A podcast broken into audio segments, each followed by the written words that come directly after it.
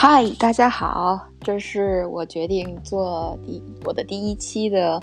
呃，广播电台节目取的名字叫做《量子纠缠》，因为我始终觉得活在我们这个世界上最本质的，或者是关于这个宇宙最本质的话题是量子纠缠。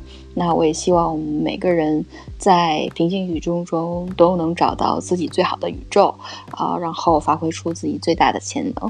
今天我给大家带来的呃是关于德国的一个哲学教授，叫做韩炳哲，嗯。他写了几本书，呃，比如说呃透明社会啊，比如说呃关于媒体的一些讨论。那我这里总结了一些他写的不错的呃读书笔记的片段，然后在这里分享给大家。在透明社会里呢，他把社会呃描述了几以下几种，比如说色情社会、加速社会、亲密社会，还有揭秘社会以及监控社会。然后在色情社会里，我。呃，记到的是在是是这样，他说透明其实不是美好事物的媒介。呃，在本雅明看来呢，美的必要条件是遮掩与被遮掩之间密不可分的关联，因为美的东西既不是遮掩物，也不是被遮掩物，而是在遮掩物覆盖下的物体。那同时。最重要的是，阿甘本忽略了情欲之物与色情之物之间的本质区别，对裸体的直接展示无关情欲，身体的性感之处恰恰在于啊衣衫开口的地方，或者是在于两片衣料之间闪现的肌肤。情欲的张力并非来自于长时间的展示裸体，而是源于呃一出名为忽隐忽现的戏码。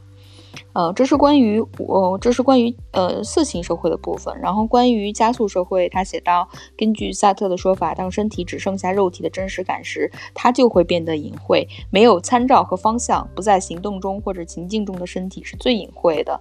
当他们被剥夺所有的叙事性、方向和意义时，他们也就会变得，也就会变得隐晦。所以，色情色情社会也是一个奇观社会。那。对于透明社会，呃，没有。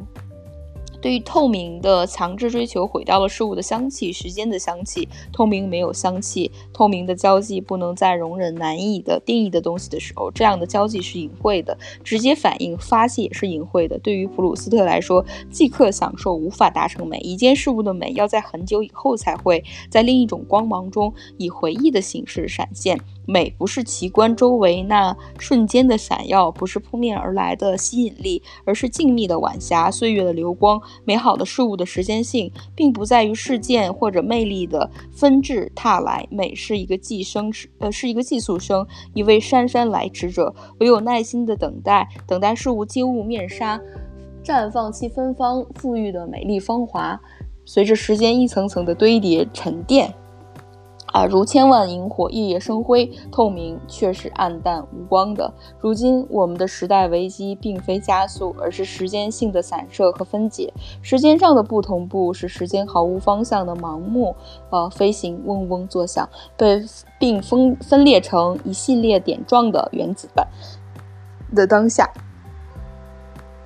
亲密社会，十八世纪的世界是一个世界剧场，公共空间就像一个舞台，场景距离阻断了身体和精神的直接接触，戏剧与触觉截然相反。人们通过仪式化的形式和符号进行交流，此举减轻了精神的负担。现代社会，人们为了追求亲密，越来越放弃了这种戏剧的距离。理查德·桑内特从中看出了一种糟糕的苗头，它让人无法扮演自身之外的形象，更无法对这些形象。投入情感，和他人一起做游戏者必须遵从客观的游戏规则。游戏的社交属性并非以彼此的自我披露为基础，相反，当彼此保持距离时，人会变得更加善于交际，而亲密却破坏了距离。嗯，他还讲到说，嗯，亲密关系消灭了。客观的游戏空间，以便以主观的情感刺激让路。仪式性典礼式的空间里面流转着客观符号，人们无法以自恋的方式占据这里。从某种程度上来说，该空间是空的、不存在的。自恋所表达的对自己的无距离亲密性，即缺失的自我。呃，距离亲密社会里充斥着自恋的亲密主体，他们丝毫没有能力打造场景距离。对此，桑。